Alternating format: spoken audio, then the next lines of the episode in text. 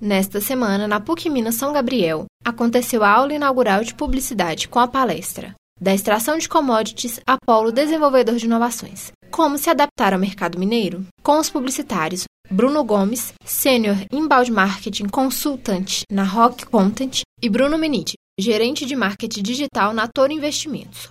Ouça na íntegra. Senhoras e senhores, boa noite.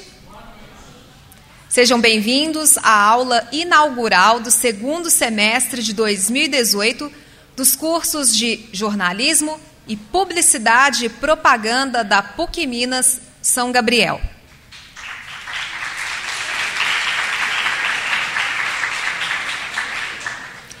Cumprimentamos a diretora da Faculdade de Comunicação e Artes, professora Cláudia Siqueira Caetano.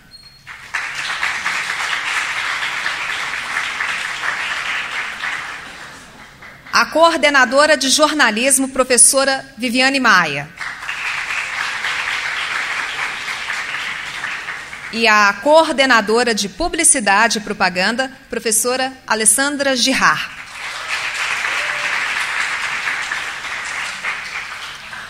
Cumprimentamos também nossos convidados, os palestrantes Bruno Gomes, Bruno Miniti e o professor Luiz. É, de hoje, perdão, desse horário, Bruno Gomes e Bruno Minite.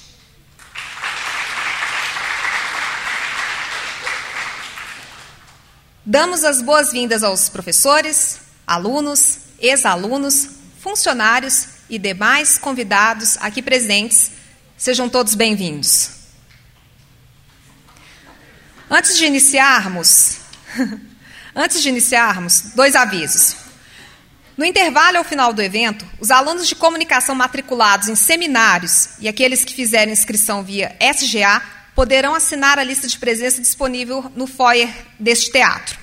E ao final da, da, da, da primeira palestra haverá sessão de perguntas.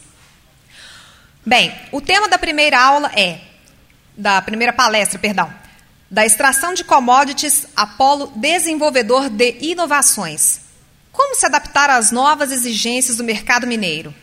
Convido ao palco Bruno Gomes, Senior Inbound Marketing Consultant na Rock Content, onde auxilia empresas a se posicionarem digitalmente para atingirem resultados de negócios eficazes, mensuráveis e escaláveis.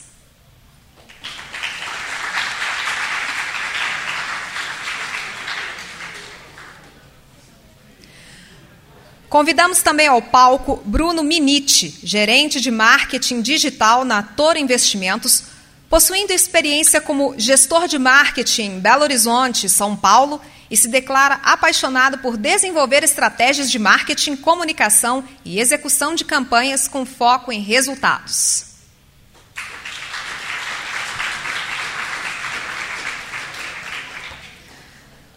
Boa palestra. Boa noite. Então, começar me apresentando, sou Bruno, trabalho há três anos e meio na Toro Investimentos, sou gerente de marketing, realmente muito apaixonado em gerar resultados. É, a Toro Investimentos é uma empresa que vem crescendo muito, é, e tudo que a gente fez até agora tem muito, muito a ver com comunicação. E eu acho que vai ser muito bom o nosso papo hoje aqui. Boa noite, pessoal. Tudo bem? Eu sou o Bruno também, Gomes. Aí eu trabalho na Rock Content. Quem, quem conhece a Rock aí? Legal. Quem trabalha lá? Ninguém? Mentira. Ninguém? Eu achei que tinha alguém lá. então, tem, eu estou na Rock tem um, pouco, tem um pouco mais de dois anos. A gente até perde a noção do tempo. E a empresa mudou muito. Então, essa experiência eu acho que vou poder compartilhar muita coisa com vocês principalmente no que tange ao perfil profissional, o que, que a gente passou mudando a empresa que tinha um foco em pequenas e médias empresas, agora quer uma solução para enterprises, parte cultural também. Acho que vai ser bem rica a nossa conversa sobre isso.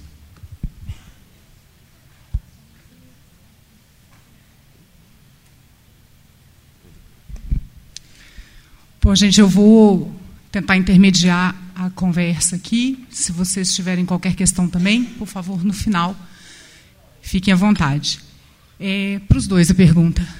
Vocês falaram que vocês estão num mercado que está em constante mudança. O que, que vocês apontam fundamentalmente de não acho que não a palavra talvez não seja tendência, mas de que já está consolidado e que é fundamental nesse mercado hoje, é muito baseado em tecnologia, ah, não pensando tecnicamente, mas pensando é, em termos de comportamento desse mercado. É, isso é até um ponto que eu, a gente estava conversando ali fora, o Bruno, e uma realidade é, vou separar aqui em duas realidades para ficar mais fácil a comunicação. A gente tem um ambiente tradicional de negócios, indústrias, bancos, que é algo que o Bruno pode trazer muito aí a diferença, é, empresas de varejo, enfim, e esse mercado que vem se desenvolvendo a partir do comportamento de uma nova geração, né? e que envolve obviamente, muita tecnologia. Como esse ambiente ele é muito mutável, hoje a gente tem empresas aí que pô, começa com três, quatro, daqui dois meses tem 100 e assim vai. A empresa não sai com um modelo definido de negócio, nada é muito definido. Então, o que é base assim são pessoas que têm um comportamento que se adequa à cultura da empresa em primeiro lugar, Legal o Bruno trazer isso para também da cultura da Toro, por ser uma coisa tecnológica que mistura com o ambiente tradicional. Então, o aspecto é cultural. O comportamento é. Muitas, vezes, muitas vezes, o que, que acontece? Você pode ter um conhecimento técnico de 0 a 100 de 98 e perder uma vaga para uma pessoa de 43. Por quê? Essa de 43 ela tem um aspecto cultural muito mais forte. E aí é quem quer aprender, quem quer. Cara, eu não sei muito bem isso aí não, mas vamos lá, eu quero aprender como é que é. Então o comportamento é mais. É, a seleção é mais nessa, nessa linha, entendeu? A vontade de aprender, a vontade de fazer alguma coisa diferente. Você não pode não saber o que, mas de ter esse, essa característica, já sai à frente de muita gente. É uma pergunta que eu tenho para vocês. Todo mundo já ouviu o termo fintech? Quem sabe o que é o termo fintech? Bacana, tem pouca gente, então vai ser ainda mais interessante. Fintech é quando uma empresa de investimentos, de finanças, resolve entrar no meio de tecnologia. E é o que a gente está fazendo com a Toro, uma instituição financeira que começa a enxergar um mercado financeiro com novas mentalidades, um mindset diferente, em que a tecnologia pode empoderar o usuário final. É mais um pouco que o Nubank se posiciona. Ele tem uma facilidade para lidar com cartão de crédito, ele se posicionou diferente. Quem aqui tem o cartão da Nubank? Bastante gente já. É mais fácil, é mais simples, vocês controlam tudo pelo aplicativo e quem aqui tem cartão de outros bancos? Muita gente. O Nubank ele não tem anuidade, é mais fácil de pedir, dá para fazer por convite. Então é um pouco nessa linha. Como que uma empresa de investimentos que é tão normalmente antiquado começa a mudar essa percepção? Então a Torre ela vem nesse mesmo sentido. Tem várias empresas nesse segmento de fintech que conseguem colocar tecnologia alinhada ao seu próprio negócio. E isso é muito disruptivo.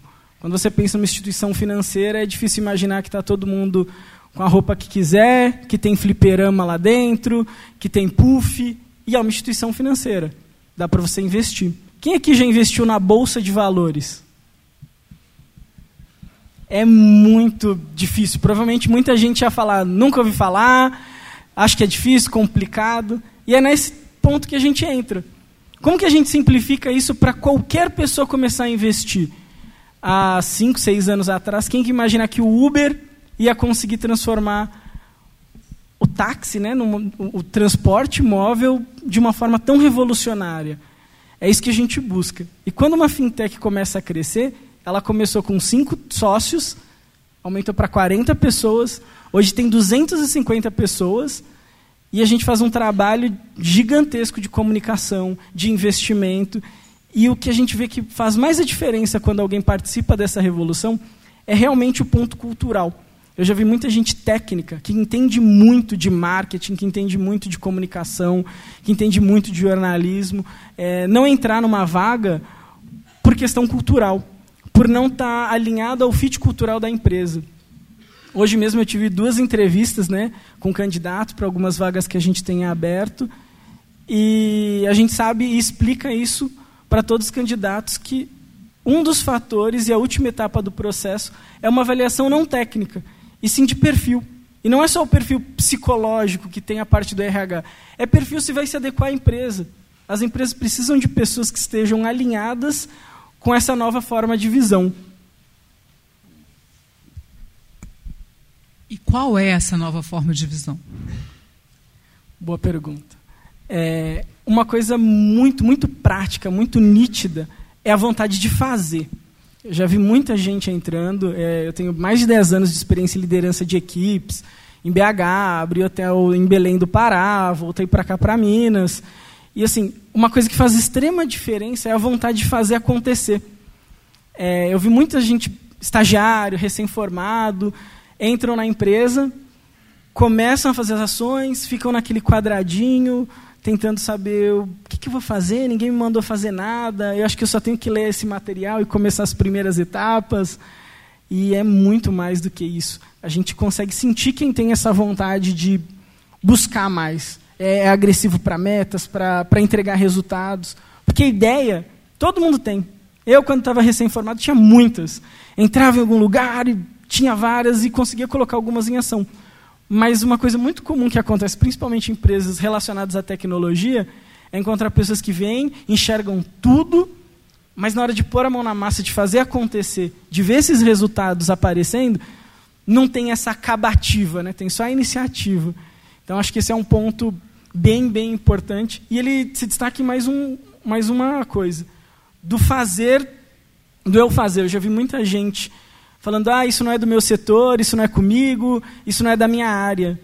E principalmente em startup, fintech, empresas que estão crescendo muito, essa ideia ela quase que não existe. Você pega o problema para resolver, você busca, você conversa com seus pares, é cada vez mais horizontal. Eu acho que essa é a, é a mudança mais nítida que eu vejo. Tem um caso que está ocorrendo. É, tem um cara da área de vendas que é formado em acho que TI, ciência da computação, não sei, que está ajudando no desenvolvimento da plataforma que a gente tem. Isso não é da área dele, tem um time só para isso, mas o cara está lá fazendo e trabalhando e vendendo ao mesmo tempo. Então o problema é, é um problema de todo mundo, não existe essa. Então você tem que se envolver e é isso que é a cultura. Você está dentro daquele lugar, se sentindo em casa, se esforçando para fazer o máximo para resolver, solucionar qualquer problema que apareça ali, entendeu? Bruno, a Rock tem vários clientes e saindo desse mercado de tecnologia, ah, vocês veem acontecer essa coisa da cultura também em empresas mineiras que são muito tradicionais e que não estão envolvidas com tecnologia tem uma realidade muito diferente da que vocês estão contando. Né? Como é que a comunicação, como é que o marketing, como é que vocês veem isso? A gente tem um, um mercado que ele é muito, muito é, é polarizado. Né? De um lado, a gente tem esse polo inovador, criando soluções, é, coisas muito novas, e, por outro lado, a gente ainda tem um mercado muito tradicional. Como é que vocês estão percebendo isso? Como é que isso está acontecendo, essa transição desse mercado?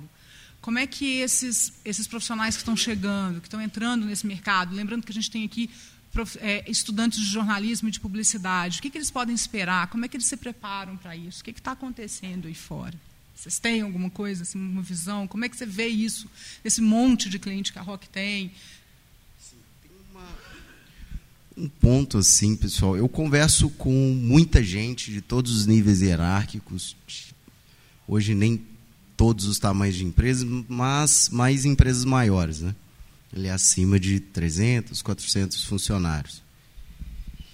E essa, poxa, isso é algo é muito claro, mas é difícil de distinguir num ponto assim onde a gente tem empresas, por exemplo, o Grupo Cielo, que é um grupo gigantesco e ele é tudo muito bem estruturado, tudo acontece uma velocidade muito rápida, é, tem uma hierarquia muito forte, né?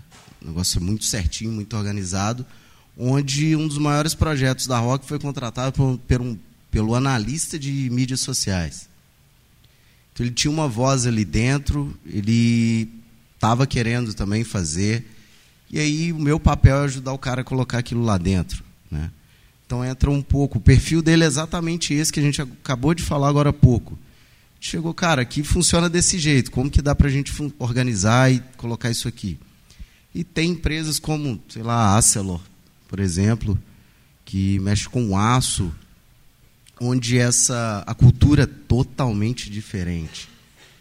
É, não dá para comparar uma coisa com outra mas que veio ali de um nível hierárquico um pouco mais alto, alguém que tem autoridade dentro da empresa e quer arriscar alguma coisa. Né? E nesse meio todo, eu vejo os profissionais que estão chegando, estão entrando no mercado agora, com um pouco de receio de falar alguma coisa, às vezes até medo. Tem gente que eu converso que fica com medo de escalar uma ideia, um projeto que ele quer fazer. Né? Isso é advindo dessa, desse ambiente tradicional, mas que, poxa, se você está lá dentro, você está ali para trabalhar, não é ficar igual o Bruno falou, cara, ninguém me mandou fazer isso, fazer aquilo. Tem que romper um pouco isso, tá? Agora, são ambientes totalmente diferentes. Eu indicaria a todos aqui se envolverem mais com tecnologia, ambientes de inovação. Brincadeira, pessoal. São realidades diferentes, tá? É muito mais difícil no ambiente tradicional e outra coisa que eu também tenho percebido é a dificuldade das pessoas nesse ambiente para conseguir entregar resultado, quando começam a ser cobrados por isso. Aí entra aquelas questões, tá, mas como que eu vou medir, o que, que eu vou fazer, como que eu vou planejar, qual estratégia eu vou adotar. E aí vem o que está sendo muito cobrado do pessoal de comunicação, falar do marketing como um todo hoje. Tá? É, um pouco sobre isso e trazendo para o lado financeiro, acho que não tem empresas mais sólidas do que alguns bancos. E quando você fala de Acelor, empresas Cielo, elas estão correndo atrás do prejuízo. As mais espertas, porque algumas vão ficar para trás se não se adiantarem. Então, você está numa empresa que é um pouco mais quadrada, é difícil de inovação, é difícil escalar, continue. Isso não é para ser um, um vetor para te paralisar. Eu acho que tem que ser algo muito mais para te motivar e ser um fator de transformação dentro da empresa. É, todas as empresas que eu, principalmente Itaú, algumas muito grandes, eles começam a criar polos fora da própria empresa, porque eles entendem que lá dentro eles não conseguem fazer isso, e pegar as pessoas que estão mais inovadoras pessoas de startup, pessoas de fintech, para montar algo inovador e trazer para aquele mercado ainda, ainda muito sólido. Então, é, é, esse é um ponto que, mesmo empresas que têm uma dificuldade grande de inovação, eles estão olhando isso. Eu tenho certeza que tem muito CEO, diretor de empresa antiga que vai assistir palestra, vai acompanhar ações no, lá no Vale do Silício para saber o que, que eles podem fazer. E eles sabem a dor que é, alguns eu já conversei, a dor que é trazer uma inovação para uma empresa antiga. Eu já trabalhei em uma empresa, eu sempre fiz o outro lado da ponta, né, Bruno? Eu, eu, sempre fui o lado do gestor da empresa que contrata agência, que contrata jornalista, que contrata é, equipe de comunicação. Então é um pouco outro lado. Eu já contratei a Rock em duas, três empresas que eu trabalhei. Então a gente busca inovação. E quando eu entro numa empresa e ela é muito, muito quadrada, você tem que ser o vetor de mudança. É, vai haver riscos. Nem todo mundo está aberto para essa mudança, mas eu acho que as pessoas conseguirem se embasar, se educar e trazer alguma coisa prática para o dia a dia é o que faz qualquer diretor, qualquer gerente começar a dar um pouco de crédito. É ver alguma coisa feita, algum resultado pronto.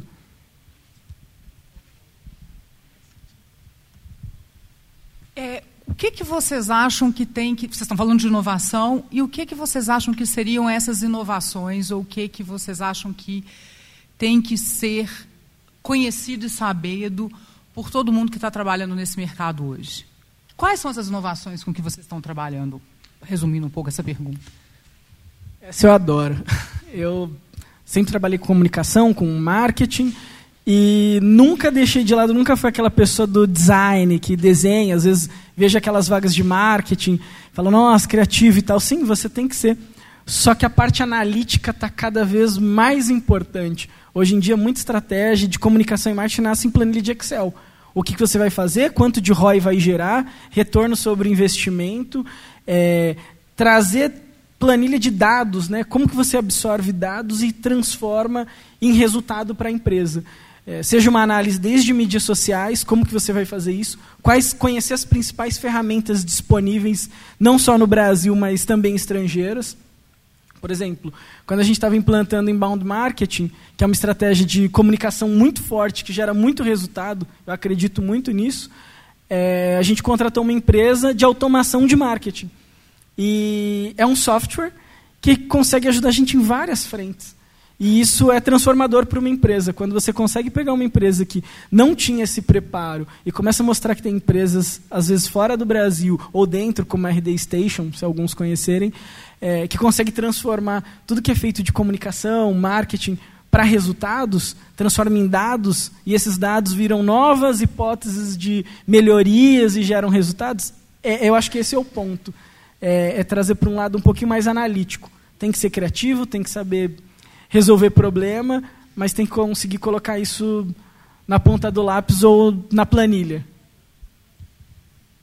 Essa, tem até um termo, como a gente trabalha, tem algumas pessoas querendo a palavra, né?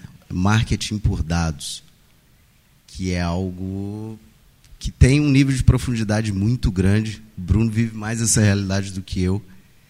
E a quantidade de ferramentas, análises que consegue se extrair, o que você consegue ver da estratégia de uma empresa utiliza, através de números, as informações que você extrai dali, é muito amplo.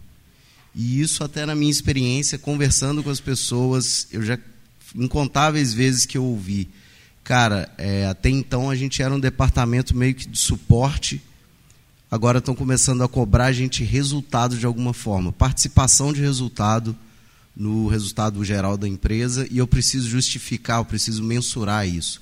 Como que a gente vai fazer? Então, é trabalhando com dados. Uma, uma outra coisa que é importante, eu acho que faz muito sentido para quem trabalha com comunicação, é saber avaliar e conhecer essas ferramentas. Por exemplo, mídias sociais. Tenho certeza que todo mundo tem aqui. Deve ter ninguém que não tenha alguma mídia social. No mínimo um grupo do WhatsApp. E hoje em dia, o quanto isso ajuda em publicidade. É, a gente sabe que tem o tal do algoritmo e tudo mais, mas pode ser que eu fale aqui o nome de uma empresa e logo mais todo mundo pega o celular e vai estar lá aparecendo um anúncio. Isso não é coincidência. Isso é marketing de dados. É, existe toda uma comunicação em que você pode gerar estratégia a partir disso. É muito mais do que ficar postando no Facebook ou Instagram. Você consegue, dentro de um planejamento de comunicação e marketing, montar uma estratégia para uma empresa usando a tecnologia, porque antes não era possível, e acho que essa é a grande transformação. Cada vez mais existem estudos que o valor investido em mídia por empresas está cada vez mais aumentando na área digital e saindo da mídia offline. A mídia offline tem o seu valor, gera o seu impacto, tem o seu peso de branding, de autoridade, mas o que é feito no digital é mais mensurável. A gente fez recentemente uma capa da Veja, é, super impactante, tem tudo a ver com a nossa estratégia de branding. Mas tudo que a gente faz online, a gente consegue rastrear. Por exemplo, se uma pessoa quer acessar o nosso site, é salvo um cookie no computador dela. Depois, quando ela entra no Facebook, a gente impacta ela com a mensagem X. Se ele acessou a página tal, a gente vai impactar com outra mensagem. Isso faz todo sentido quando você fala de publicidade impactar a pessoa certa, que tem o perfil certo, que faz parte da sua persona e assim você gera mais resultados. Eu falei no começo muito de resultado, mas agora eu fiz questão de frisar como que você consegue isso alinhando comunicação e tecnologia. Hoje existem muitas ferramentas que ajudam, tem um valor investido, provam o seu ROI. Então hoje a gente não faz nenhuma campanha que a gente não saiba quanto a gente está investindo e quanto a gente espera receber desse valor é até uma orientação de marketing, não é mais quanto você vai colocar naquela mídia, e sim quanto que ela vai te trazer de volta. Gente, vamos, vamos começar a passar para as perguntas é, do público. Eu acho que pode ser interessante. Alguém tem alguma questão?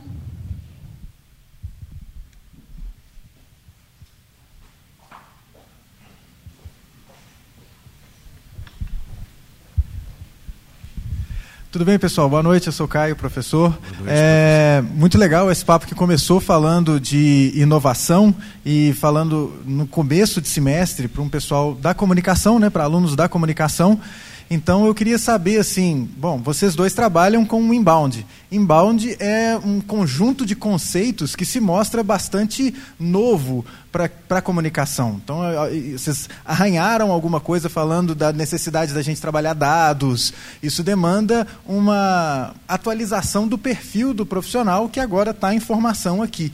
Eu queria que vocês falassem, assim, bem, assim, não, não, não, não, não poupem é, é, palavras, para explicar bem o processo, o que, que demanda desse, desse profissional que está em formação agora, esse trato com dados, essa intimidade com planilhas, com metas, uh, os processos de validação, uh, o que, que vocês enxergam quando estão recrutando. Você perguntou se alguém trabalha na Rock, é muito fácil encontrar né, alunos que trabalham na Rock, que estão em processo de seleção lá na Rock, é muita gente é, o que, que vocês, é, em primeiro lugar, então, explicar o processo todo de, de, de inbound, como é que funciona, que, que conhecimentos que uh, a gente que estudou comunicação, eu que estudei comunicação num contexto bem anterior, o que, que a gente tem que saber de novo para trabalhar com o inbound e o que, que é, é, agora de diferente. E depois o que, que é demandado desse profissional, né? que, que perfil que ele tem que ter, que intimidades ou que, que procedimento. Será que eu sou o profissional de inbound total ou eu vou trabalhar com automação, eu vou trabalhar com redação, eu vou trabalhar com, sei lá, com user experience para construir as, as, as, os processos para o convencimento e para. Né, enfim, eu gostaria que vocês passassem por isso aí para a galera.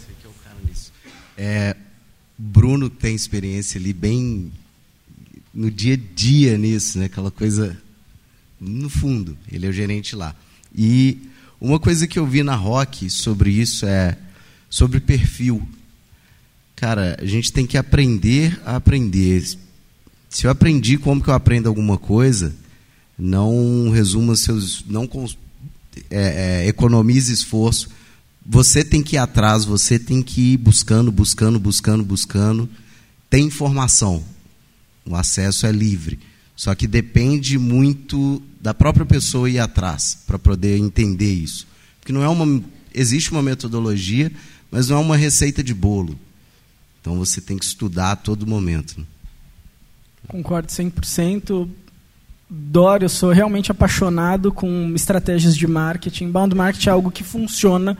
Eu já vi muita empresa, inclusive, que acaba virando cliente, aplica errado e acha que não funciona. Funciona, funciona muito bem. É, eu vou falar um pouquinho mais do final de como funciona minha equipe. Quando eu entrei na Toro, eu falei que não tinha ninguém, eram 20 pessoas e só tinha eu no marketing. Eu estruturei toda essa área em cima de estratégias de inbound, em que a gente tem redatores específicos, então caindo um pouquinho mais para esse lado de quem são essas pessoas. Tem redatores, tem analistas específicos de SEO, que são focados em produzir conteúdo para aparecer nas primeiras páginas do Google. Tem pessoas focadas em copy, é, em textos mais persuasivos para conseguir converter melhor em anúncios, em CTAs. Tem profissional de design, tem profissional de UX é, é uma gama muito ampla, que a gente às vezes pega um profissional mais multidisciplinar e, dependendo do momento da empresa, vale uma pessoa mais específica e que ela pode ser moldada. Acho que da minha equipe, todo mundo que entrou, ninguém entendia nada de inbound, todo mundo foi treinado lá dentro. Então, assim, é uma metodologia fácil e que funciona. Só que tem que estudar.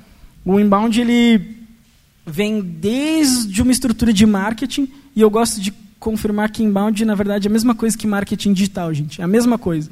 A grande diferença ali é que ele muda um mindset. Marketing digital, muitas vezes, em muitos currículos eu já vi, dá aquela impressão de que é publicar coisas na internet. É um pouco vazio, sem profundidade. E o inbound ele muda isso, ele traz aquele contexto do que, que você vai gerar com essas estratégias. Então, desde a definição de persona, quem que é o seu público? Todo mundo viu isso em publicidade. É, quem que é o seu público? Quem que você realmente quer atingir? Quais são as dores dele? Onde que a sua empresa, onde que o seu serviço consegue fazer frente àquilo ali e realmente resolver um problema? Então começa desde a etapa do planejamento, que você começa a descrever qual é o seu produto e em quais etapas você consegue começar a aprender e entender qual é a jornada do seu cliente. Então, antes de falar de ferramenta, de publicação em blog, em Facebook, é qual que é a jornada do seu cliente? ele tem um momento dele de descoberta. Por exemplo, vou dar um exemplo prático, que é o que eu estou aplicando hoje de investimento. Muita gente não sabe o que é investimento. Provavelmente é que muita gente não investiu ainda em outras formas que não sejam a poupança. E a gente tem um público, um mercado gigantesco. E é ali que a gente mira. Então, como que essas pessoas começam a descobrir que precisam aprender de educação financeira? É uma busca no Google? É como ganhar mais dinheiro? Como não perder dinheiro na poupança? Qual é o melhor investimento? Tem um, um momento de descoberta, de aprendizado, um momento em que ele realmente considera comprar o seu serviço, o momento em que ele tem uma conclusão e um fechamento. Quando você conhece essa jornada do seu cliente e o seu funil de marketing, aí sim você começa a colocar as estratégias. Pô, eu vou criar um blog, eu vou publicar nas mídias sociais, eu vou reformular o meu site. Porque muita gente reformula o site sem saber para quem. Eu já trabalhei em empresa, eu já tive agência lá em São Paulo, e às vezes a gente. A agência sofre também, né? É, faz faz para o dono. Não é para o cliente dele. Às vezes a pessoa tem uma empresa, sei lá, o Bruno tem uma empresa de flores, e ele nunca pensou no cliente dele. A gente acaba fazendo o site, a comunicação toda para o que ele gosta. Isso é muito errado, é, é uma imaturidade muito grande. E acho que o inbound ele vem ajudando nisso. Pensar, não, não é o que eu gosto, não é o que a Alessandra, não é o que o Bruno gosta. O que, que o meu cliente realmente precisa? E aí você começa a escrever, comunicar, criar posts, criar seu site com esse mindset. E aí você entende quando que você começa a aumentar a sua escala. Por exemplo, quando entrei lá na Torre, a gente tinha 30 mil acessos no Google. Hoje a gente tem 2 milhões de acessos no Google por mês. Como que a gente faz isso? É, é só gastar dinheiro? Não, você tem que entender onde está o seu público, onde ele converte melhor. Porque ter visita também não é muita coisa. Basta gastar muito dinheiro que você vai ter muita visita. As plataformas estão aí doidas para pegar o dinheiro de todo mundo. Facebook Ads, Instagram Ads, o próprio Google. Qualquer coisa, eles inclusive mudam o algoritmo para cada vez mais você ter que pagar para atingir o público que você construiu. E é um negócio deles. Se você não sabe o que você quer ou como comunicar, você vai jogar um monte de dinheiro fora. E aí que eu volto naquela parte dos dados. Você tem que saber onde você está investindo, se você está atingindo o público certo, se eles estão tendo a primeira etapa do funil, se eles estão convertendo dali para a segunda etapa do seu funil. E é o que você falou. É, depende da empresa. Cada empresa, cada negócio vai ter uma fórmula diferente. Apesar de ter uma metodologia, não quer dizer que se eu pegar o modelo da Rock vai dar certo para mim. Não quer dizer que se eu passar aqui inteiro o modelo que a gente faz na Toro e que está tendo muito sucesso, vai funcionar para sua empresa. Se você tem uma empresa um pouco mais antiquada ou que tem dificuldade em inovação, talvez ele muda tudo. E você precisa estar sabendo quais são os primeiros resultados que você quer gerar, até a parte de manter o seu cliente. Eu não sei se eu respondi tudo. Lembrando, só, só, um ponto do, do isso que o Bruno falou, gente. Até na fase de planejamento dele, de construção de estratégia, o que entra de levantamento de, de dados para construir informação e depois ele planejar alguma coisa é, é muito amplo, assim. Diria absurdo. O volume de análise que esse cara faz ali na estratégia. E se tiver uma outra oportunidade, quem sabe a gente monta uma apresentação inteira só sobre inbound, completa, de tudo, ferramentas que a gente usa, coisas que já deram certo, que não deram certo para o nosso negócio, e que não, sem, não é uma verdade absoluta, às vezes pode dar certo para outro. Tentar, uma, uma frase que a gente tem muito é tentar copiar a IBM não dá certo se você não tem o tamanho da IBM. O processo lá roda de uma forma que provavelmente você vai ler um artigo, vai ver um TED, vai assistir o Zuckerberg falando no, no Facebook, vai falar, vou fazer igualzinho. E às vezes dá errado. Você tem que entender o seu próprio negócio. E eu acho que essa metodologia do inbound ela ajuda você com esse olhar. Acho que é isso.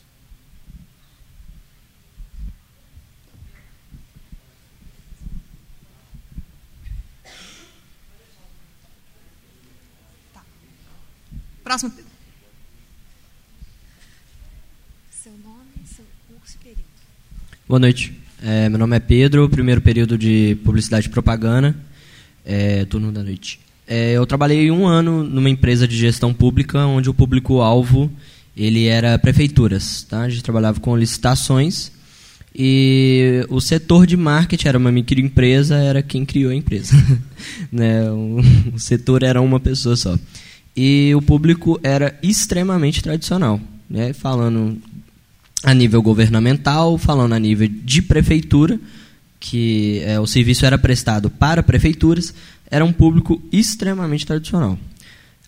Como levar inovações, como é, contornar a situação onde não necessariamente a empresa ela é tradicional, mas sim o público ele é tradicional. E enxergar esse público de fato como tradicional ou não, né? ou enxergar o público de uma maneira diferente.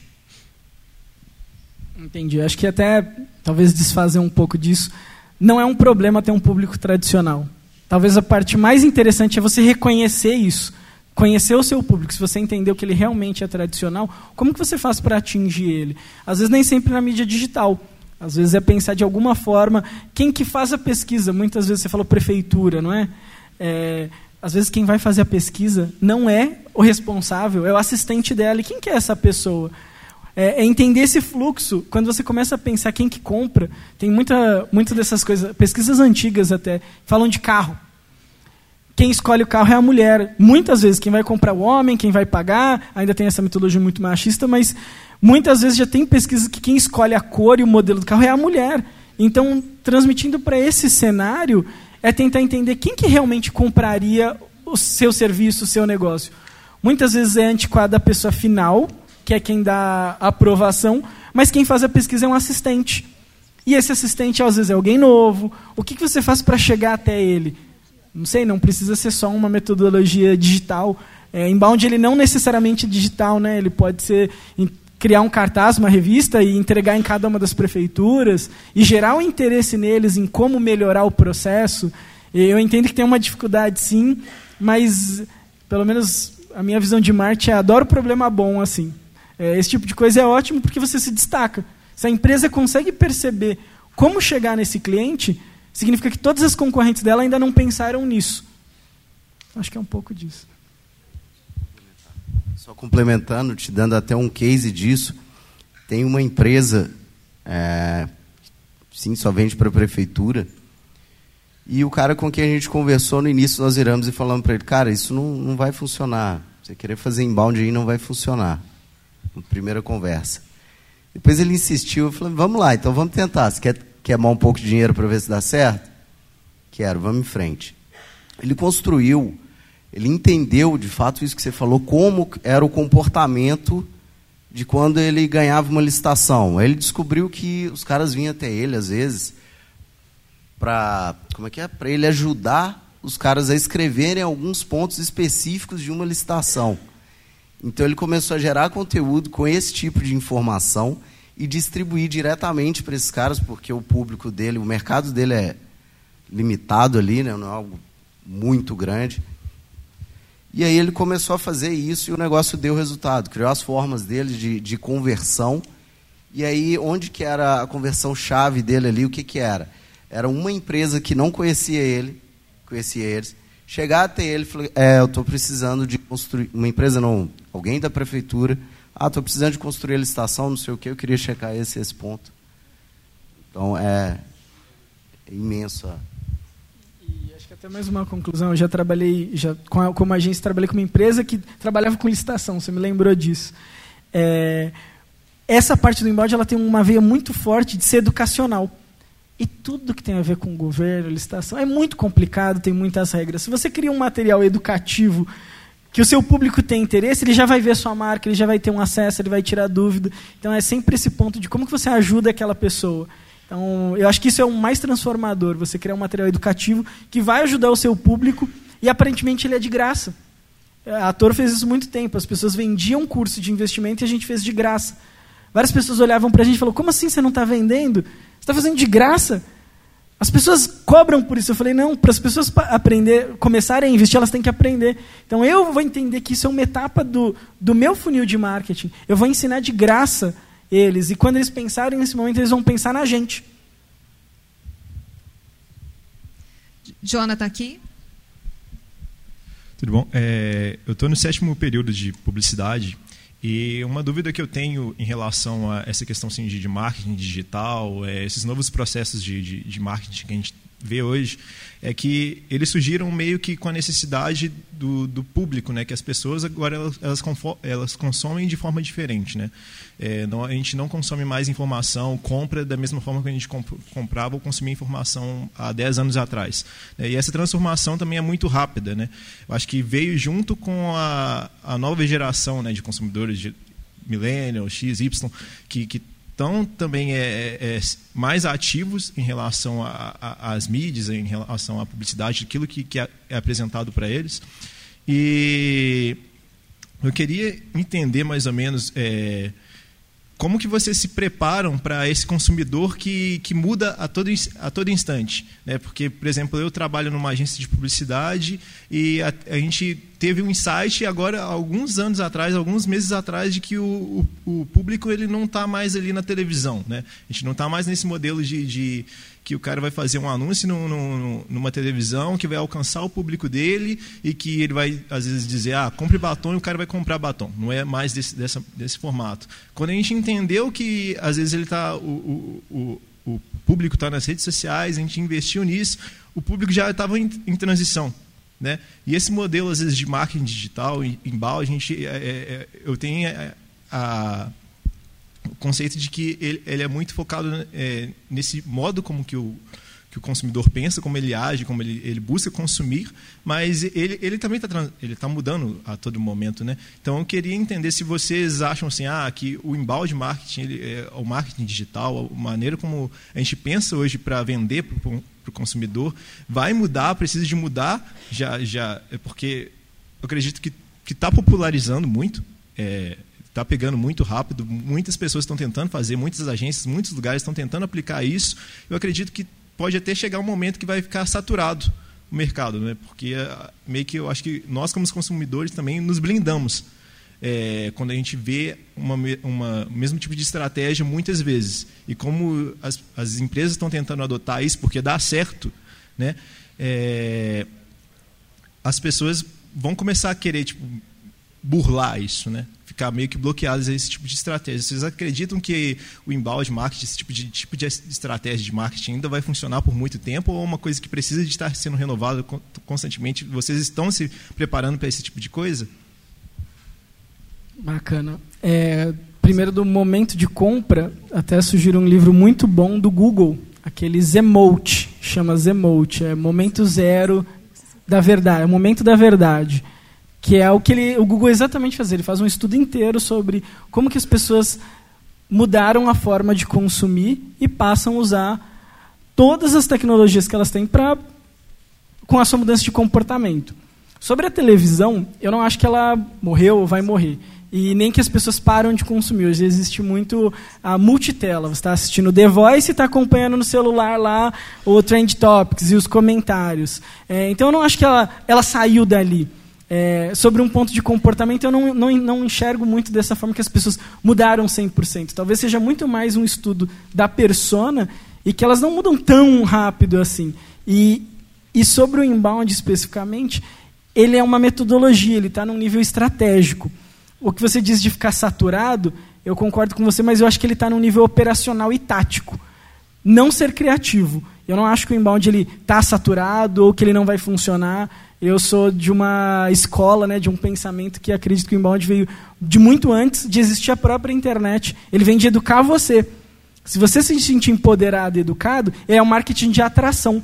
E tem muitas formas de fazer isso. Você vai fazer isso pelo Facebook, pelo Instagram, pelo celular, com uma revista numa sala. Eu acho que isso está ligado ao lado estratégico. Então, eu não acho que ele está saturado que ele vai morrer. O que acontece é o que eu falei um pouco no início das pessoas pegarem modelos dos outros. Ah, o Bruno da Rock, a estratégia deles é produzir 20 posts e 3 e-books por mês. Para ele funciona ótimo. Talvez para várias agências que forem fazer a mesma coisa, não vai funcionar. Porque eles estão olhando um modelo, igual eu falei da IBM, olhar o que eles fazem tentar só copiar daquele jeito, às vezes vai saturar e vai estar mal feito. Então não acho que. Eu acho que está muito mais no nível operacional e tático de ter novas ideias sobre uma metodologia e sobre uma estratégia um pouquinho mais ampla. Pegando um ponto aqui, eu achei interessante você falou que essa a forma como nós nos comportamos e consumimos e tudo.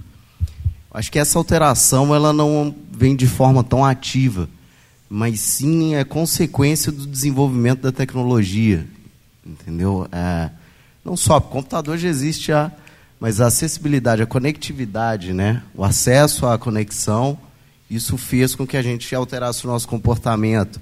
E eu acredito que vai alterar mais lá big data, machine learning, não sei mais o que, isso tudo está chegando num nível, acredito eu que daqui a uns anos, não sei, mas imagino que isso vai chegando cada vez mais, a comunicação ela vai chegar cada vez mais certa para você, muito mais assertiva e entre isso que o Bruno falou, o inbound é uma coisa estratégica.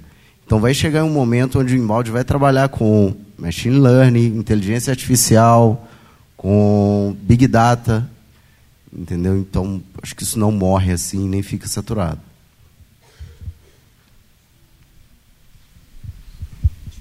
Boa noite, meu nome é Raul, faço publicidade e sou do sexto período. É, a minha pergunta ela vai um pouco dentro do daquilo que vocês estavam falando é, e eu acredito nisso também, né? Que falando, se tratando de inbound, a gente vai ter vários métodos, vários processos e cada um dentro do seu nicho de mercado vai adotar a melhor estratégia para si e até criar novas estratégias, né? Com, que, a, com as novas tendências, o que vai aparecendo de inbound. Mas eu percebo algo que é incomum em qualquer estratégia, que seria a, a geração de consolidar a autoridade, o público-alvo. Eu acho que em todos os processos, se tratando de geração de autoridade, a gente sempre vai passar tipo assim, é, construir uma autoridade, uma imagem de autoridade para o público-alvo, porque a gente precisa de validação social. Então, não importa se a gente tiver uma, o melhor método do mundo, mas o nosso produto não resolve o problema, não vai adiantar. É, a minha pergunta é, como que vocês enxergam esse processo de construção de autoridade para vender a solução que vocês vendem?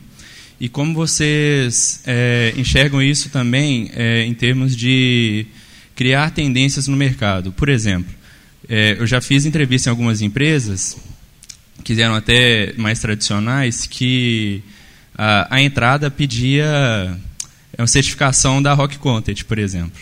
Então, já é uma entrada um pouco disruptiva. Você pedir uma certificação de embalde da Rocket já está sendo algo. Então, o mercado está se posicionando nesse sentido. Pode ser que depois não exista mais nada disruptivo, seja só porque, vamos dizer assim, uma moda do embalde, todo mundo tem que saber, enfim. Mas como que vocês enxergam o processo de construção de autoridade e depois como que isso afeta o mercado? É, só pegando um primeiro ponto ali, você falou, eu achei importante, tipo, construir autoridade, se o produto não funciona e tudo. É, principalmente nesse ambiente de inovação, ninguém sai com um produto muito redondinho. Os caras começam e vão adaptando aquilo de acordo com a necessidade do mercado, até que aquilo funcione de forma efetiva, né? resolva um problema de uma pessoa.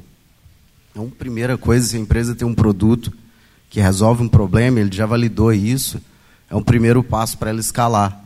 Né? E aí tem vários modelos, enfim, de negócio. Agora, essa questão de construção de autoridade é, o que eu vi no ambiente da rock em si é que, pô, eles ensinam. Eles começaram ensinando aquilo que foram descobrindo. E até hoje a gente faz isso. É, lá dentro, o pessoal estuda o dia inteiro. Tem coisa que gente lá não sabe, que o Bruno sabe. É, troca chapéu o tempo todo. E a autoridade, pelo menos da rock, foi se consolidando dessa forma. O produto, a solução resolvia um problema com relação à estratégia, eu vi que foi educando, mostrando, olha, você pode fazer, é desse desse jeito que se faz, é assim que funciona. E até que em algum momento alguma empresa precisa de, agora eu preciso de ajuda. E dentre outras outras coisas, né? Raul, né? É, sobre a autoridade, eu entendo que ele é um dos elementos de persuasão muito importante para inbound, mas ele é um dos elementos. Tem gente que às vezes vai ter outros elementos que ajudam numa construção de marca, de produto. O produto tem que ser sempre bom, mas prova social nem sempre é uma autoridade, às vezes é, ela é repassada. Até eu vi, acho que ontem ou anteontem, numa palestra que eu estava, que o Neymar, acho que tweetou que estava ouvindo uma música de uma banda mineira. No mesmo dia ou no dia seguinte, ela era Trend Topics, mais escutada no Spotify e tudo mais. Eu não sei se ela tinha autoridade, mas como ela foi relacionada, ela com certeza teve um, um, up muito grande. Então nem sempre você vai precisar dizer que você é o melhor daquilo ou o melhor daquilo. A, a Zappos, por exemplo, que é uma empresa que tem um case muito interessante, ela não se posicionou só como eu sou o melhor produto, e sim ela tem o melhor atendimento. Acho que o caso dela era um cliente estava com um problema e ela, sem ter nenhum nicho daquilo, pediu uma pizza para o cliente. O cara estava atendendo, você está com um problema, você vai ter que ficar comigo no telefone, e eu, como atendente, tive autonomia de pedir uma pizza para você porque você falou que estava com fome. Então, assim, é diferente. Então, eu não acho que só autoridade. A autoridade é um elemento muito importante, mas tem outras formas de gerar empatia, de gerar raporte, que você consegue chegar num cliente. Então, eu não colocaria que o, o último ponto, ou que o mais importante, ele é importante, mas talvez não seja o único para uma marca começar a evoluir. É, o produto ele é fundamental, se ele tem que resolver o problema que ele foi proposto.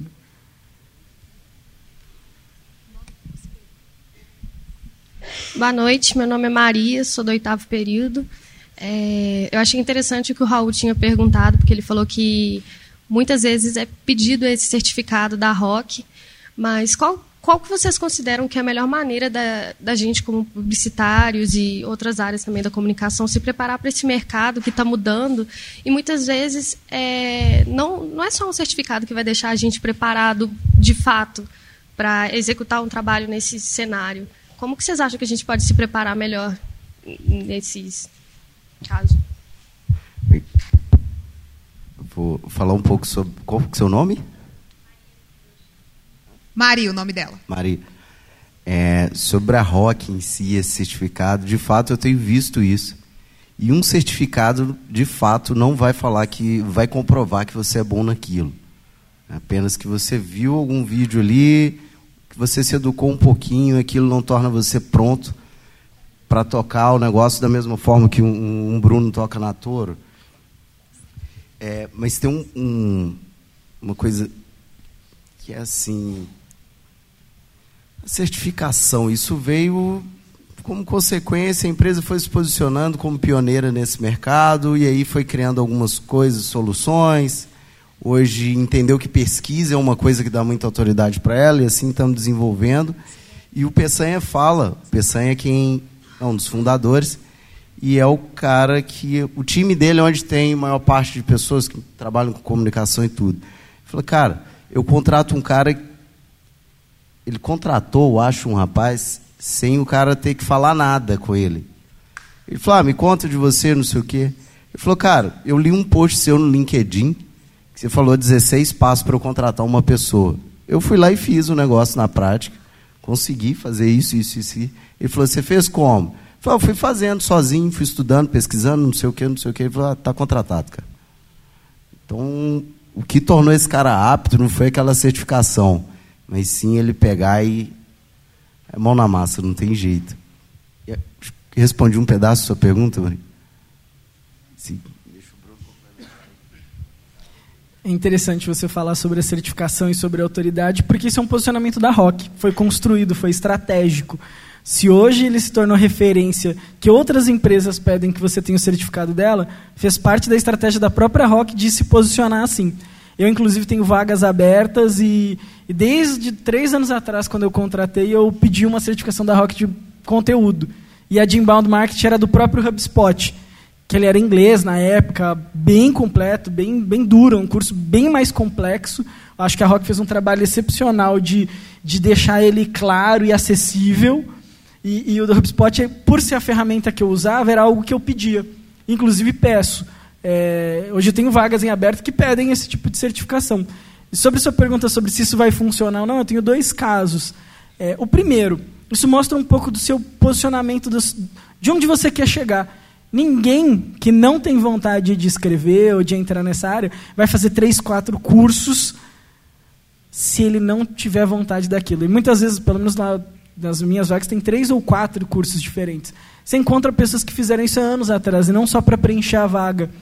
É, E isso é importante, ver que a pessoa tem um direcionamento, ela sabe onde ela quer chegar, ela já estudou o mercado e ela já entendeu que aquilo é importante para ela, que é muito mais do que para uma vaga, e sim para um conhecimento próprio, que vai deixar ela como um profissional melhor.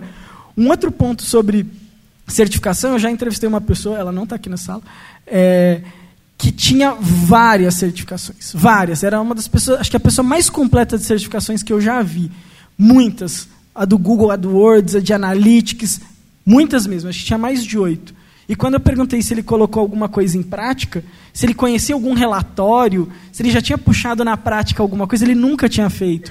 Não é demérito para ele, porque ele estava estudando. Mas a vaga que eu precisava na época era alguém que tinha alguma experiência. Eu cobrava certificação, mas eu cobrava também experiência naquilo, ter atuado. Seja com uma microempresa, fazendo para um amigo, ele teria que ter feito. Então ele tinha certificação inteira, até recente, de uns três ou quatro meses, mas ele nunca colocou em prática. E como eram muitas, provavelmente foi, pra, foi uma maratona que teve numa época de certificação. Então, isso muda muito. Então, não quer dizer que uma pessoa com todos os certificados necessariamente vai conseguir uma vaga. Eu acho que esse lado de profundidade, de estudar, de aprender, de conhecer na prática, é, é muito forte. Em algumas entrevistas, até eu acabo perguntando: você conhece tal relatório? Você já fez isso? E isso normalmente desmascara muita gente que viu, disse que fez, fez. É, e acho que a frase mais importante que o Bruno falou para mim, desde o começo, foi a gente tem que continuar a aprender a aprender. E a gente faz isso como profissional. Eu tenho muita coisa para aprender, estou buscando muita coisa. E esses profissionais também precisam estar tá correndo atrás e, e profundamente nisso. Se isso é importante para você como uma certificação, tem que ser também porque você quer para você. Eu entendo também que muita gente começou o primeiro período está no último, é, não necessariamente tem obrigação de saber onde quer chegar. Eu também não sabia. E eu acho que é ótimo essa fase de estágio exatamente para você conhecer se é isso que você gosta ou não. E aí tem diferentes vagas. Tem vaga que é para alguém júnior, que realmente vai aprender, que nem precisa da certificação. Já contratei gente que não tinha certificação e ao longo do processo era cobrado que ele fizesse. Então vem muito do perfil da vaga, do gestor, do momento da empresa. Mas é importante certificação, mas não é o único fator. Mais uma pergunta aqui. É, meu nome é Larissa, eu estou no oitavo período de publicidade. Eu trabalho numa empresa que chama Queima Diária, é uma startup, a maior startup fitness da América Latina. Não sei se vocês conhecem. Aí, é, eu sou videomaker lá. E a gente é, pega muito como referência para fazer os vídeos, os, uns vídeos de um cara que chama Érico Rocha. Não sei se vocês sabem quem Fórmula ele de é. lançamento. Todo mundo viu no Instagram e Facebook. então, só que para a gente, da equipe de vídeo, a gente bate muito, muito de frente com os meninos de copy, os meninos do Facebook e tal, porque eles sempre querem CTAs e letterings e coisa pulando na tela e um samba no vídeo que a gente particularmente acha é, esteticamente ruim. E eles acham que é os vídeos que convertem mais. É, será que existe um meio termo para isso? É, uma outra pergunta também é que, pelo que eu já vi disso, de marketing digital, parece que quem faz isso, quem está no ramo, meio que cria a coisa enquanto faz. assim. Pelo menos eu nunca vi um curso específico disso. É, na faculdade não tem matérias específicas disso, pelo menos não até então. É, será que a gente vai evoluir ao ponto de ter um curso específico de marketing digital, igual o Érico faz lá no Fórmula, ou não?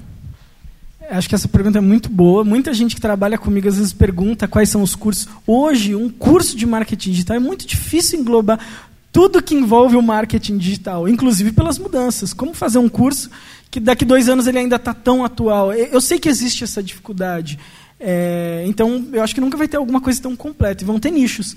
Marketing digital envolve vídeo, envolve copy, envolve design, envolve criação, envolve planejamento, envolve número, envolve o pessoal do, da mídia paga, do CPC, do CPA, que eles provavelmente já dizem isso. Eu conheço o Queima Diária, acho que é a Mamãe Sarada, um dos, dos carros-chefes que tem lá. É, o Érico Rocha, que tem o Fórmula de Lançamento, que ele não é um curso inteiro de marketing digital, ele é assim para quem vai lançar um produto. E um ponto que você falou que eu acho que é muito importante é sobre se está pronto, se ele vai criando. Eu acho que esse é um bom mindset. Tudo que a gente faz hoje, eu não consigo dar nenhuma certeza no meu trabalho e falar, sim, eu sei do começo ao fim o que vai acontecer.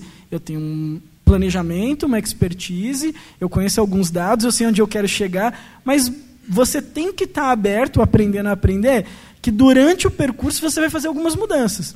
Isso não quer dizer que você não sabe nada e vamos fazendo e talvez dê certo. Talvez dê certo. Mas eu acho que existe um planejamento e vai construindo. Sobre é, colocar as coisas ali ou não, lettering e tal, eu sei porque eu encho o saco da equipe às vezes em algumas coisas. E eu acho que tem que estar em cima de dados. Uma coisa que a gente conversa muito é o de tirar o achismo. Eu acho que converte mais, você acha que não, você acha que fica poluído.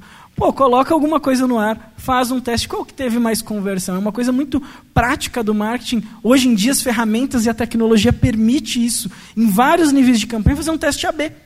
Roda no Facebook ou no Instagram, uma que tem, uma que não tem. Divide a verba, faz um 80-20 e descobre qual que tem a melhor conversão. E cobra dessa equipe, porque eles provavelmente são profissionais que estão voltados para isso, qual que teve mais clique. Você tem o poder de colocar a sua ideia ali dentro e pedir uma validação de dados. Não pode ser só porque eu acho. Claro que depois desse teste, se pô, o que tinha o lettering e tudo aquilo converteu cinco vezes mais, talvez ele te convença por A mais B que realmente funcionou. Isso não quer dizer que não precise ter mais melhorias. Talvez mesmo assim você. Vamos rodar mais um teste AB e tirar só isso e mudar aquilo? Essa evolução ela tem que ser contínua. Então, acho que não existe uma regra, não existe um modelo. Funcionou para o Érico Rocha, funcionou para fulano de tal, para o Mário Vergara, então eu vou fazer igualzinho eles. Talvez não dê certo. É muito bom fazer benchmark mas talvez não dê certo. E fazer teste AB é parte dessa construção de ir aprendendo. A gente teve muita estratégia que a gente foi fazendo de uma forma e ela evoluiu. Hoje a gente, eu consigo conversar com a equipe e falar algumas ações costumam dar menos resultado, então eu prefiro evitar essas estratégias. Mas tem base de um histórico, de dados. Isso não quer dizer que não possa mudar no futuro. Talvez mais para frente mude.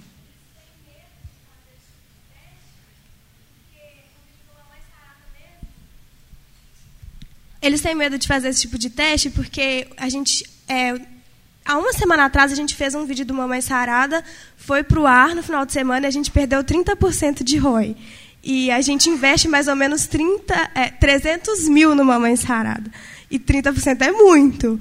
E eles ficam meio assim de fazer ou não. Então, acho que eles têm razão. Você perder 30% é muito dinheiro. Quer dizer, você investiu 300 mil, foi fazer um teste porque alguém falou, ah, faz tudo com a tela preta, perdeu 100 mil reais, é o que eu falei no começo de dados. Nunca faça um dado que você vai colocar só desse teste. Vai fazer um teste? É, existem técnicas para isso. Começa a colocar uma pequena porção ali dentro. Roda dois vídeos e um você vai manter o padrão lá de 295 mil reais investidos. Pega 5 mil, 5 mil realmente não deve fazer muita falta. Naquele nicho para um teste. E talvez esse seja um orçamento, sei lá, viu, o valor, esquece. Mas talvez tenha que ter um orçamento ali dentro exatamente para teste. Porque desse valor total, então quer dizer que vocês nunca vão testar nada novo? Será que não tem que ter uma, um, uma parte da verba específico para testar melhorias? Porque o que, que acontece com o teste AB? No dia que você acerta, que você colocou 5 mil reais, um exemplo hipotético, né, num vídeo ele converteu 30% a mais, ele provavelmente vai virar para você e falar: vou fazer no vídeo agora de 200 mil.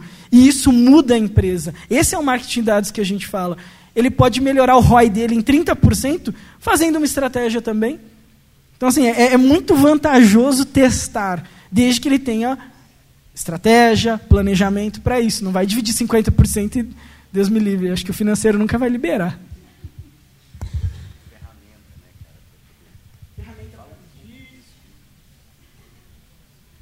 Tem, ferramenta para medir isso, tem ferramenta não só para vídeo, como para página de mapa de calor. A gente usa lá o Hotjar. Não sei se alguém conhece que o Hotjar conhece. Quem gostar de dados vai adorar essas ferramentas. Eu falo todas, eu acho que elas são ótimas. Tem várias, Crazy Egg, que ele mostra onde as pessoas estão clicando na página. Então, isso acontece muito num processo que a gente monta uma landing page, lá dentro tem um vídeo. Quanto tempo ele está na página? Qual a taxa de rejeição? Onde as pessoas clicam mais? Clicou mais no, na página, subi duas páginas com tag de redirecionamento. Aí eu estou falando código agora, sei lá se todo mundo vai entender. É, com duas páginas. E vamos ver qual performa melhor.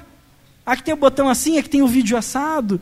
Tem ferramentas para isso, o próprio HubSpot, RD, tem ferramenta de teste de página, que te dá isso pronto. E é nesse ponto que eu falo que a tecnologia está ali. Há 10 anos atrás isso não existia. O marketing era só aquele publicitário que sentava, eu acho, né? Talvez estou falando isso. Ele vai, pensa, planeja tudo, mas ele não tinha como ter esse insumo de dados que hoje é possível. É por isso que o marketing digital tem tanto dinheiro investido. Porque hoje é possível medir tudo que você faz. Se você colocar um outdoor na rua, você não tem certeza de tudo que ele alcançou de alcance, de pessoas impactadas, de quem realmente comprou o seu negócio por causa daquele banner, por causa daquele anúncio na TV apesar da gente acompanhar o Analytics no dia que tem anúncio na TV, que é uma campanha muito mais voltada para brand, no meu ponto de vista, o pico de visita sobe. Então, se você sabe os dados que você quer analisar, você sabe se a, a TV naquele horário trouxe um aumento de visibilidade para você. Se testar alguma outra mídia, algum outro formato, vai trazer mais visibilidade e resultado. Então, tem ferramentas para isso, tem muitas. A maioria não é do Brasil. Então, tem que estudar, tem que conhecer, tem que acompanhar as pessoas que estão colocando isso, falando, cara, o que, que eu fiz? Doze formas de ficar na primeira página do Google, como fazer o melhor vídeo. Tem gente que vai fazer isso de graça, tem gente que vai cobrar, igual o Érico Rocha. Próxima pergunta. Boa noite, meu nome é Ângelo, sétimo período de publicidade, e eu queria trazer uma polêmica para vocês sobre a questão do estágio com experiência e o profissional recém-formado. No caso, é, hoje eu sou analista de mídia, então já passei pela fase de estagiário, de, que é, um, é uma fase de aprendizagem, e eu lembro de alguns processos seletivos que cobravam a gente experiência em algum determinado é, assunto, algum determinado alguma atividade. E aí que eu queria saber de vocês é quando vocês vão contratar um estagiário, o que, que vocês esperam desse estagiário, não somente como habilidade, igual vocês já disseram, que é muito importante ter uma visão muito sistêmica, sobretudo aplicar, ter, ter vontade de querer estar é, tá dentro do, do ambiente, mas, sobretudo, é, como ele pode buscar informações, sabendo que a universidade ela tem um modelo muito tradicional ainda, apesar de estar tá querendo buscar essa disrupção, mas em empresas, por exemplo, tradicionais, onde uh, o estagiário de comunicação ele tem uma abertura maior para conseguir é, ser contratado, ou é, dentro, ou até mesmo um recém-formado conseguir ser contratado, agora já dentro das empresas disruptivas, das startups, enfim, é muito mais complicado porque vocês precisam de alguém mais técnico ou com alguma habilidade específica que provavelmente buscou somente uma formação é, através de um certificado, de, de, alguma, de algum trabalho, de alguma atividade que, que ele busca. Então, o que, que vocês, é, como decisores também, é, líderes de área, buscam dentro do estagiário que está tá, tá buscando formação e que precisa de ter um pouco de conhecimento é, técnico e o que, é que vocês também buscam desse profissional recém-formado que também saiu da, da universidade é, tradicional, mas que quer chegar no mercado digital?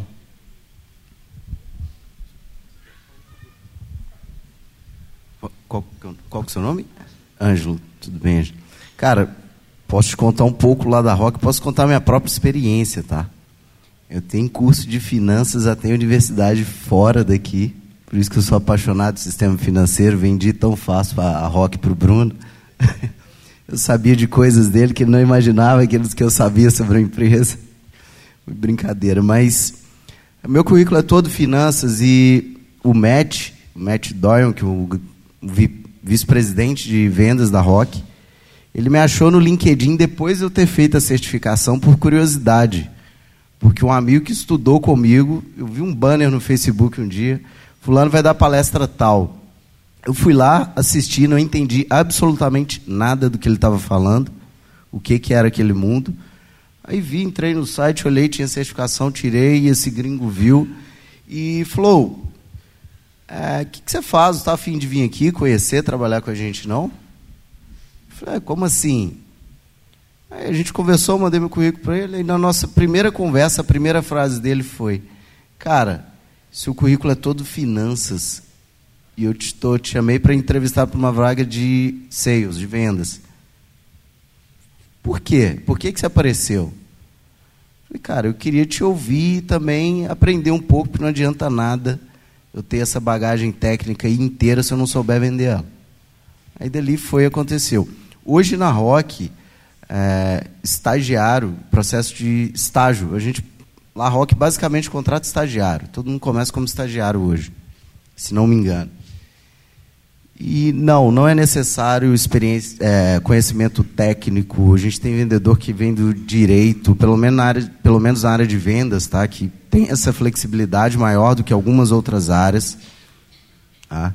Mas muito lá é assim. O que a gente quer ver é o aspecto cultural. É como que a pessoa se comporta dentro de uma dinâmica. Outro dia uma moça lá passou no processo e estava rolando em inglês, de surpresa. Falei, pessoal, é, essa apresentação que vocês fizeram aí, pequenininha, agora vai ser em inglês. Não, ele não tinha que saber inglês. Ele vai trabalhar no Brasil, tem que saber para buscar conhecimento, mas ok. E aí uma moça, um, um rapaz não conseguiu falar, tipo, não conseguiu se expressar. E uma outra moça falou assim: "Olha, eu não vou conseguir apresentar inglês não, mas eu vi que ela apresenta muito, ela fala inglês muito bem. Então eu vou falar português com ela, ela traduz para vocês. Pode ser?" O pessoal, pode. A moça não teve nem reação, tipo, teve que falar. Então é muito do comportamento, assim. Essa parte comportamental e o aspecto cultural que o Bruno falou lá atrás, isso é extremamente relevante. Tá? Ângelo, né? É, sobre o estágio, a polêmica, né? Estágio com experiência ou não? Eu acho que a experiência vai além de, de algo é, formal.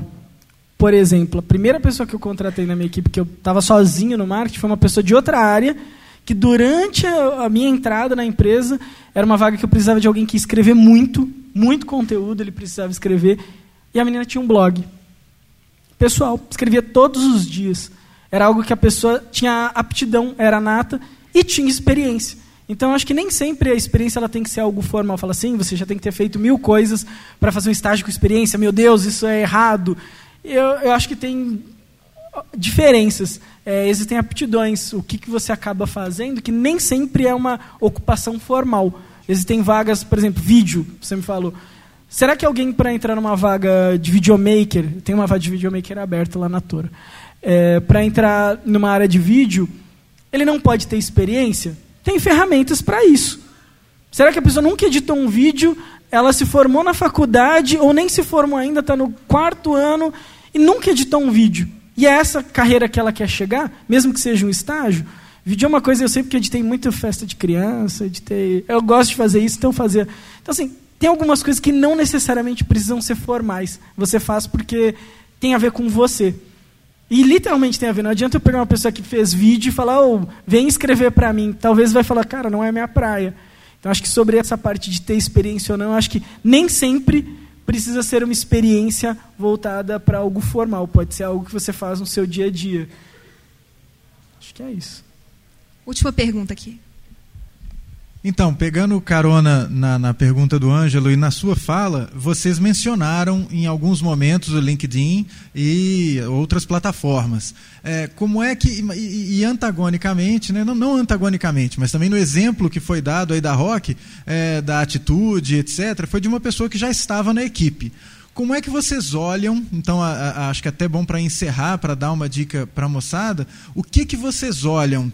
É obrigatório, então, acho que é um requisito ter as certificações, demonstrar esse ensaio prático. De que forma? Né? Eu vou trabalhar na sorveteria do meu tio. O que, que eu vou fazer? Eu vou fazer inbound para a sorveteria do meu tio. O que, que eu vou fazer? E como é que é, esse esse esse jovem profissional ele vai demonstrar que ele sabe ou que ele está estudando ou que ele tem um, uma, um, sei lá, que está construindo a sua experiência. Onde que vocês vão olhar é, para eles poderem ir lá e colocar o material deles? Legal, boa pergunta. É, eu acho que não vai, nunca vai ter uma fórmula pronta, falar, ó, pronto, sigam isso aqui tudo, eu, talvez não consiga fazer igual o Peçanha, faça isso, isso, isso, que você vai ser contratado. Mas acho que tem muito, muito insight positivo de. Primeiro você tem que se conhecer. Eu acho que esse autoconhecimento é, é fundamental. Isso faz um divisor de águas. Talvez vai soar um pouco clichê, né? mas eu realmente acredito nisso. Se você se conhece, você sabe o que você gosta, você começa a procurar coisas que te dão prazer. E, e você começa a estudar sobre isso. Quem gosta de escrever vai gostar de escrever, quem gosta de fazer vídeo vai gostar de fazer vídeo. E tira um pouco da frustração. de se candidatar para todas as vagas possíveis que tem dentro da palavra marketing, comunicação, jornalismo, que tem vários subnichos ali dentro, que talvez vai gerar uma frustração. Então, não que a pessoa não tenha que fazer, mas se autoconhecer, esse auto-reconhecimento é fundamental para saber o que ele gosta, onde ele se destaca, onde ele vai brilhar mais do que outros candidatos que estão ali porque viram a vaga no LinkedIn, no Kenobi, no Nakato. O que, que ele realmente gosta? Quando ele descobre isso, fica muito mais fácil numa entrevista de alguém que tem alguma experiência ou de algum gestor, perceber esse brilho nos olhos. Fala, cara, esse cara realmente gosta disso, ele já estudou isso sozinho. É, não que todo mundo tenha que ser autodidata e saber aquilo na vaga. Muitas vezes um diferencial é essa vontade de aprender, essa humildade, saber. Claro que depende da vaga, vagas mais júniores vão permitem que as pessoas tenham pouco conhecimento, mas que a vontade se destaca muito mais. Mas eu já vi caso de não contratar algumas pessoas que eram sensacionais, perfeitas, com toda aquela bagagem técnica, experiência, por valores de empresa. É, Torre a gente é uma empresa, sendo mais específico, que respeita a diversidade, que é diferente do mercado financeiro. É, às vezes as pessoas vão fazer entrevista lá e imaginam que é um lugar opressor, né, igual uma coisa bem banco, de terno, como que eu vou? É uma área de marketing, eu tenho que ir de terno e gravata. E às vezes eles chegam lá e descobrem que não. É, é uma coisa da empresa também se posicionar, conseguir mostrar quais são os valores que ela administra, qual que ela realmente reconhece. E um pouco de feeling. Então, acho que não tem um formato, mas esses valores, a pessoa se conhecer e, e ter vontade de aprender é, é fundamental. É, é, Bruno foi bem completo na resposta dele. E complementando, de fato, é isso que eu tenho percebido que que é o que ocorre, ao menos nesse ambiente onde a gente trabalha, onde a gente lida. Claro que tem as estratégias do time de RH para olhar alguns parâmetros, não sei o quê. Mas é muito, muito flexível, igual. Esqueci. O cara lá da Mélio estava falando. Que falou, cara, eu prefiro um cara que chega aqui para mim e, e me conta a experiência de vida dele que eu vi que foi muito desafiadora do que um cara que chega com conhecimento técnico falando que estudou isso, isso e aquilo. Ah, dizendo isso, tem que deixar de estudar de forma alguma.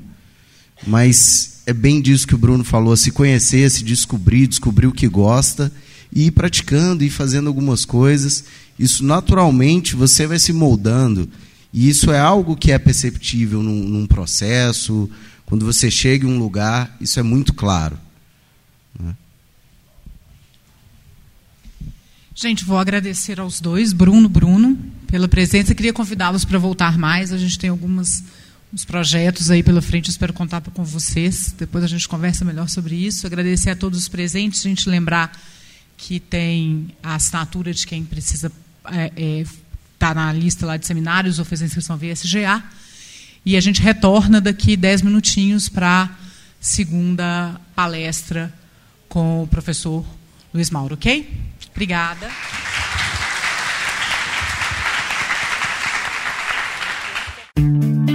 Essa foi uma produção do Lab SG para a Rádio Online PUC Minas. Ouça mais em fca.pucminas.br barra rádio.